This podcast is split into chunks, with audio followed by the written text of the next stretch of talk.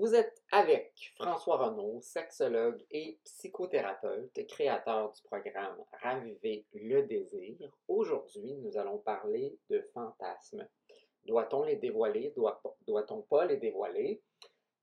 Qu'est-ce que signifient nos fantasmes et pourquoi c'est si difficile en fait d'en parler aux autres, de ne se dévoiler à ce, ce niveau-là? Pourquoi c'est peut-être vraiment intime et vulnérabilisant d'en discuter? Avec autrui ou même son propre partenaire. Vous écoutez le podcast Raviver le désir.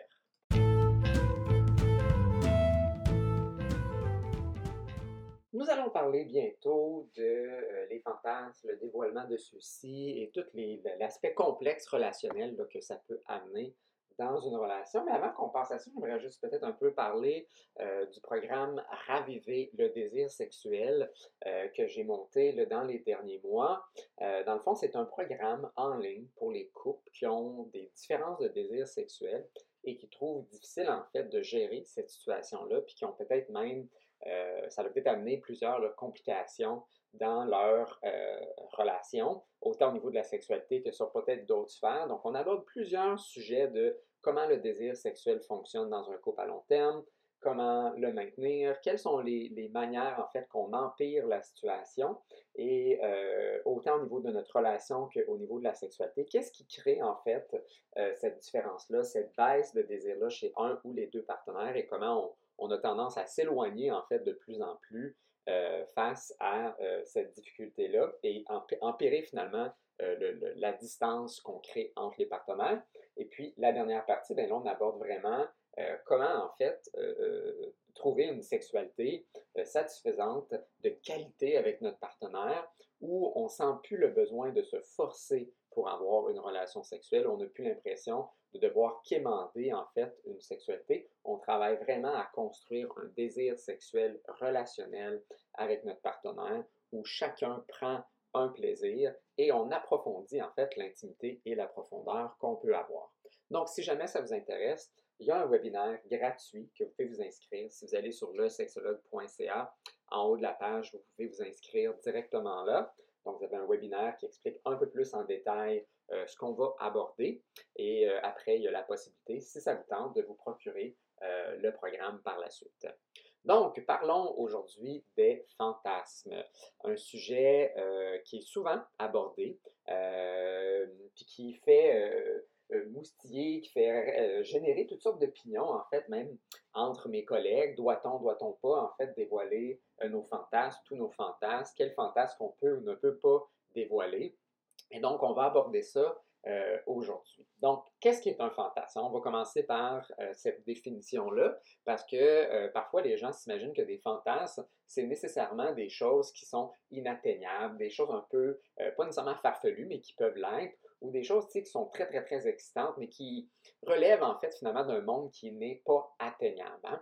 Donc, on, peut parfois parler de, des tripes à trois. Donc, si on est dans un couple monogame, ben, le trip à trois ne sera pas nécessairement possible, à moins qu'on décide peut-être d'ouvrir ou d'être devenir moins exclusif dans notre relation, ou parfois ça va être dans des endroits inusités ou des endroits particuliers qui euh, peut-être nous permettraient pas euh, de le faire sans peut-être risquer là, de se retrouver avec un dossier judiciaire, ben, peut-être pas criminel, mais probablement judiciaire. Euh, mais un fantasme, en fait, quand moi je parle de ça, c'est vraiment tout simplement votre imaginaire sexuel. Donc, ça peut être aussi simple, en fait, que d'imaginer de, recevoir ou de donner en fait du sexe oral. Euh, mais évidemment, on a souvent des fantasmes de différents types. On a des fantasmes qui euh, évoluent dans le temps. On a des fantasmes qui euh, peuvent être plus kinky que d'autres, hein, qui sont peut-être plus intenses, moins typiques. puis souvent, quand on va poser en fait la question aux gens, en, en clinique de c'est quoi vos fantasmes, c'est quoi votre imaginaire sexuel, qu'est-ce qui vous offre du plaisir, la réponse que j'ai le plus souvent en premier, c'est ben rien de foqué, là, hein, moi je, je fantasme sur des choses normales. Donc immédiatement, on voit qu'il y a une crainte du jugement. On ne veut pas être jugé, en fait, même par son sexologue dans un cabinet où la confidentialité est de mise. Hein. on, veut être perçu comme étant normal dans nos fantasmes. Et donc, on voit tout de suite qu'il y a comme une crainte du jugement et qu'on catégorise des fantasmes comme étant corrects et d'autres fantasmes comme étant pas correct ou anormal ou bizarre ou euh, particulier, atypique. Puis souvent, on n'ose pas en fait tomber dans cette catégorie-là. On veut, pour la grande majorité des gens, être normal. Ce qui est intéressant, c'est que dans les dernières années, euh, on avait en fait, même au niveau clinique, donc on avait des jugements de valeur ou ce qu'on considérait par exemple des, euh, certains fantasmes certaines préférences sexuelles comme étant déviants. Et on a réalisé en fait que, euh, suite à des, plusieurs études, qu'à peu près entre 25 et 35% de la population avait en réalité des fantasmes qu'on pouvait considérer déviants. Donc on parle ici souvent de fantasmes qui sont plus euh, du genre BDSM. Donc, ceux qui ne savent pas ce que BDSM veut dire, ça fait référence au, bandage, au sadisme, au, au. Donc, les gens qui font des jeux de rôle au niveau de euh, ces, tendances-là. Et on avait tendance, en fait, c'était dans les manuels diagnostiques, euh, de, considérer ces fantasmes-là comme étant de la déviance. On n'a pas nécessairement enlevé tous les, les, types de déviance sexuelle. Par exemple, on a encore euh, des, déviances du genre euh, la pédophilie, la nécrophilie, euh, qu'on peut retrouver, qui sont encore, ou la zoophilie, qui sont considérés des comportements encore même non seulement déviants, mais sexuellement illégaux. Parce que le consentement, n'est pas possible. Mais il y a beaucoup, en fait, de fantasmes que les gens venaient nous consulter avant, qui voulaient se débarrasser, comme des fantasmes majestiques, sadiques, mais qu'on a réalisé qu'il y avait une communauté, finalement, de gens qui faisait, qui avait ces fantasmes-là, qui les mettait euh, en, jeu avec d'autres personnes parfois, ou même dans une, dans une communauté, dans des soirées. Et on a réalisé finalement que si 25 à 35 des gens avaient ce genre de fantasme-là, c'est très difficile de considérer un si haut pourcentage comme étant déviant. Donc, il y a beaucoup de fantasmes, en fait, qu'on a normalisés. Hein? Surtout, par exemple, avec l'avenue du fameux livre et du fameux euh, film Fifty Shades of Grey, où ce qu'on a un peu normalisé finalement aussi ce genre de fantasme-là avec les années. Mais même si on a normalisé certaines de ces choses-là, hein, nos, nos, mœurs euh, religieuses font encore leurs traces, euh, même si ça fait des années et des années, surtout au Québec en fait, que la, la, les, tendances au niveau du jugement par rapport à la sexualité ne font plus tant partie de notre éducation euh, euh, sexuelle euh, directe, les traces émotionnelles sont encore là. On est encore mal à l'aise quand on parle de ces choses-là. On a encore peur, en fait, de nommer des fantasmes que la grande majorité des gens vont peut-être considérer atypiques. Puis pourquoi, en fait, justement, on a de la misère à voir dévoiler nos fantasmes? C'est parce que nos fantasmes, notre imaginaire sexuel, elle parle de qui nous sommes. Nos fantasmes sont souvent basés sur des expériences qu'on a eues, la manière qu'on se perçoit, la manière qu'on perçoit les autres, la manière qu'on perçoit les hommes, les femmes et les différences qu'on peut avoir, les stéréotypes à cet égard-là, les, jugements sociaux, les contextes aussi culturels qu'il peut avoir. Donc, on peut avoir aussi même des, jugements ou des, préférences dues à, certaines ethnicités différentes, par exemple, parce qu'on les voit d'une certaine façon. Il y a peut-être des stéréotypes euh, de, ces personnes-là. Donc, on parle souvent, par exemple, euh, des hommes noirs avec des gros pénis. Euh, il y a souvent le fétichisme des personnes asiatiques. Ben, je ne dirais pas le fétichisme, mais je parle d'une attirance envers les personnes asiatiques. Donc, ce sont des, catégories même de pornographie qu'on peut retrouver. Et donc, dévoiler ça aussi, donc, dévoile nécessairement qui nous sommes. Ça peut parler aussi de nos insécurités. Plusieurs de nos fantasmes sont là, en fait, pour venir un peu pallier même à certaines insécurités, donc compenser, triompher par-dessus euh, certains euh, enjeux personnels, relationnels et sexuels qu'on aurait pu avoir dans notre vécu. Donc, je vous donne des exemples. Euh, une femme, par exemple, qui ne se trouverait pas nécessairement attirante, va peut-être avoir des fantasmes où euh, elle est excessivement euh, attirante et désirable et euh, plusieurs hommes ou plusieurs femmes, dans le cas d'une personne qui aurait une attirance bisexuelle ou, lesbienne, va se voir comme étant très, très, très attirant finalement dans ses fantasmes. Un homme qui considérait peut-être avoir ou une insécurité par rapport à la grosseur de son pénis, dans le fantasme, mais son pénis, il l'utilise peut-être vraiment bien, puis il impressionne en fait ses partenaires, encore une fois, soit masculins ou féminins, avec comment il utilise son pénis ou même va agrandir la grosseur de son pénis dans son fantasme. Et, cette composante-là, eh, c'est la composante qui devient excitante, c'est ce qui mène à augmenter son excitation sexuelle. On peut avoir des cas aussi, par, contre, où euh, peut-être une personne aurait vécu en fait une agression sexuelle et par la suite en fait va avoir des fantasmes où en fait elle érotise, cette personne-là érotise en fait des scénarios où il y a en fait une prise de contrôle ou même des agressions sexuelles. Donc on voit ici une genre de, de, fonction de triomphe en fait par-dessus un trauma euh, qui aurait pu se passer. Donc il y a des gens peut-être qui ont été humiliés en fait par des anciens partenaires, donc un homme par contre qui aurait perdu son érection. Euh, pendant une relation sexuelle à l'adolescence, son ou sa partenaire aurait très mal réagi, aurait même humilié cette personne-là, l'aurait rabaissé, aurait peut-être même parlé à d'autres personnes de cette difficulté-là ou cette perte d'érection-là. Et donc, cette humiliation-là va peut-être se transformer en fait finalement dans ses fantasmes comme quelqu'un qui a des très bonnes érections ou parfois en fait, c'est que ça va se diriger ailleurs où cette personne-là va compenser par en, en faisant en fait des, des cunnilingus ou des fellations absolument extraordinaires et, le fait de triompher par-dessus cette insécurité-là, cette humiliation-là qu'il aurait potentiellement eu, excite la personne et utilise en fait ce fantasme-là, cet imaginaire sexuel-là pour s'exciter. Donc, parfois aussi, là, je parle beaucoup d'exemples peut-être plus basés sur les insécurités, mais des fois, ça peut être aussi basé sur des bonnes expériences où on a vraiment apprécié peut-être une certaine relation sexuelle, on apprécie un certain côté de nous et dans nos fantasmes, on les met de l'avant. Donc, ça parle aussi peut-être de les forces qu'on peut avoir, les perceptions positives qu'on a à, notre égard, en fait. Donc, comme on peut voir, c'est ça, ça dévoile beaucoup de choses par rapport à nous, nos valeurs, euh, euh, nos, perceptions des autres, nos perceptions de, de qui qui on est et comment on se perçoit. Donc, est-ce que j'ai confiance dans mon fantasme? Est-ce que euh, je suis la personne plus timide? Est-ce qu'on me séduit? Est-ce que c'est moi qui séduis? On peut vraiment analyser en profondeur, en fait, euh, nos, fantasmes. Il y a même, en fait, une approche en sexologie qui s'appelle la sexo-analyse, qui euh, part du principe qu'on peut, à travers, en fait, nos fantasmes, travailler, en fait, ces compréhensions et aller voir, en fait, ben, quelles sont nos insécurités et comment on peut travailler euh, euh, nos insécurités à travers, en fait, notre fantasmatique, notre imaginaire sexuel. Donc là, si on aborde, doit-on ou pas partager nos fantasmes sexuels? Et donc là, la, question toute de l'intimité rentre en ligne de compte. Donc l'intimité, c'est quel est le degré d'authenticité, d'intégrité et de dévoilement je vais me permettre d'avoir avec mon ou ma partenaire? Et quel aussi degré d'intimité je vais me permettre de recevoir aussi euh, de mon ma partenaire. Donc, y a-t-il des choses que moi, peut-être, je ne veux pas entendre, euh, que je ne veux pas savoir de mon partenaire, qui pourraient me déranger, qui pourraient me bouleverser, qui pourraient jouer dans mes insécurités? Donc, par exemple, vous apprenez que votre partenaire désire un ou une de vos amis. Est-ce que ça vient susciter une excitation, une curiosité, une exploration d'en savoir plus? Ou au contraire, mais là, on se sent jaloux, jalouse, insécure, euh, on, craint euh, la présence de cette personne-là dans euh, la vie sociale de notre couple.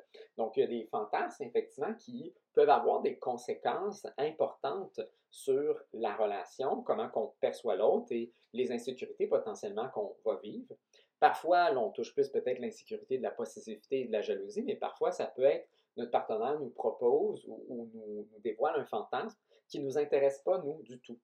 Donc, par exemple, euh, j'aimerais, je ne sais pas moi, euh, j'ai un fantasme de, que mon partenaire me fasse un striptease, puis que la, danse lascive soit très euh, remplie de promiscuité. Mais moi, j'ai l'impression que j'ai pas le corps pour faire ça, ou euh, j'ai pas les, habiletés de danse, je me sens pas assez sexy ou, ou séducteur ou séductrice pour faire ce genre de choses-là. Et donc là, je vais peut-être vivre aussi une insécurité de ne pas être capable de répondre aux besoins et aux désirs de mon ou ma partenaire en lien avec quelque chose qui a dévoilé de eux. Je pourrais aussi, en fait, outrer, en fait, d'apprendre que mon partenaire euh, veut faire certaines choses, ça pourrait me, me bouleverser. Donc, euh, je ne sais pas, mon partenaire ou ma partenaire a un certain intérêt pour une partie du corps comme les pieds qu'on va considérer plus atypiques. Donc, pas que la personne nécessite des pieds pour s'exciter, mais a une certaine attirance sexuelle envers les pieds. C'est quelque chose qui l'excite beaucoup. Mais moi, les pieds, par exemple, c'est quelque chose que j'aime pas. Je trouve ça un peu dégoûtant. Hein. Il y a des gens qui ont une relation plus euh, négatives ou péjoratives avec les pieds, par exemple, puis il y en a d'autres au contraire qui, l'érotisent. Euh, donc, si moi, je, suis, je, peux être outré par ça, ou je peux trouver ça weird ou bizarre, mais je vais peut-être percevoir maintenant mon partenaire comme étant un peu étrange finalement euh, dans ses préférences. Et puis, l'imaginaire sexuel, c'est vraiment quelque chose de, très vaste. Euh, on a juste à se promener un peu sur la pornographie pour réaliser en fait qu'il y a une panoplie euh, de, différentes catégories qu'on peut facilement catégoriser comme étant, entre guillemets ici, normal ou comme étant weird, ou que la majorité des gens vont considérer plus atypique. Et donc, c'est ça la crainte aussi de se dévoiler, c'est est-ce que l'autre va me percevoir comme étant weird? Euh, comment ça va changer notre sexualité? Comment ça va changer même potentiellement euh, la désirabilité que l'autre peut avoir à mon égard? Est-ce que l'autre va me percevoir tellement différemment que euh, je, vais, je vais turner off, en fait, finalement, cette personne-là? On peut donc voir que dévoiler des fantasmes vient avec un risque. Et en fait, c'est exactement comment l'intimité fonctionne. Donc, à chaque fois que je dévoile quelque chose de moi, je prends un risque que l'autre ait une perception maintenant de moi qui est négative. C'est pour ça qu'au début d'une relation, hein, on se met toujours sur son 36 ou son 34 ou son, 31. Je ne sais jamais c'est quoi le chiffre qu'il faut utiliser. Mais on se met sur son meilleur parce qu'on veut être apprécié. Donc, on dévoile seulement les beaux côtés de nous. Et donc, quand on commence à se connaître de plus en plus, ben, on prend peut-être de plus en plus de risques pour euh, se dévoiler.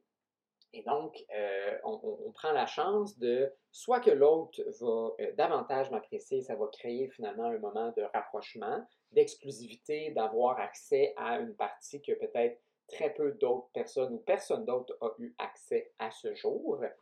Ou en fait, je vais créer un moment potentiellement soit temporaire ou même de façon permanente de rejet à l'égard de cette sphère-là. Donc, peut-être pas toute sa personne qui va être rejetée, mais cette sphère-là de notre personnalité ou de notre sexualité pourrait être potentiellement rejetée.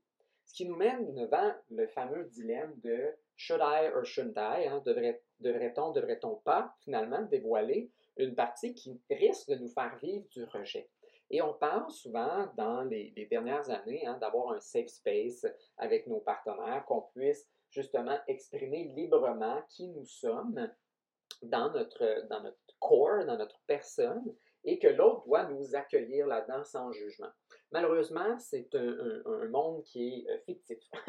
Euh, nos partenaires vont toujours avoir des réactions face à des choses qu'on dévoile, euh, que ce soit nos fantasmes ou d'autres sphères de notre vie, des valeurs qu'on va avoir, il va avoir une réaction initiale, émotive, qui peut être positive, mais qui peut aussi être négative.